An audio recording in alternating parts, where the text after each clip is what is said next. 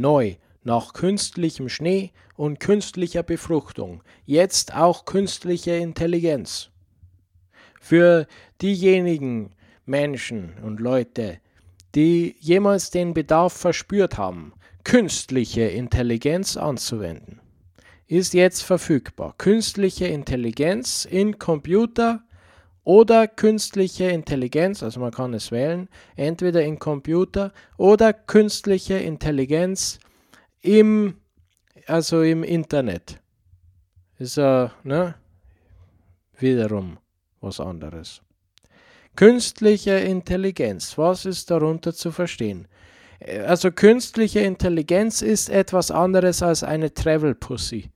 Während man eine Travel Pussy ganz bequem also erst zu sich nimmt und dann verstaut und dann wegschmeißt, ist eine künstliche Intelligenz etwas mehr anhänglich. Künstliche Intelligenz ist ja sozusagen, naja, wie lässt sich das am besten beschreiben? Ungefähr wie ein Zeckenbiss.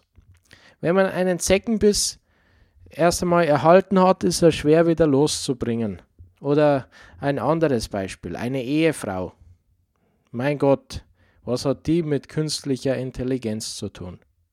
Und genau das ist das große Paradox, das sich einem stellt, wenn man ähm, manchmal auch über Themen spricht, die einem zwar jetzt nicht über den Hut hinausgewachsen sind, aber die halt doch so ein gewisses Unbehagen erzeugen. Und genau dieses Unbehagen macht dann, dass man äh, Schwierigkeiten hat, also dass man eben Schwierigkeiten hat, über solche Themen unvoreingenommen zu referieren. Und künstliche Intelligenz, mein Gott, ich bin, also mein Gott, ich meine, freilich bin ich gewissermaßen ein Experte für das Thema, aber auf der anderen Seite, wer ist das nicht? Was, ich meine, man kann sich das alles ganz leicht zusammenlesen in Dings und alles, ne?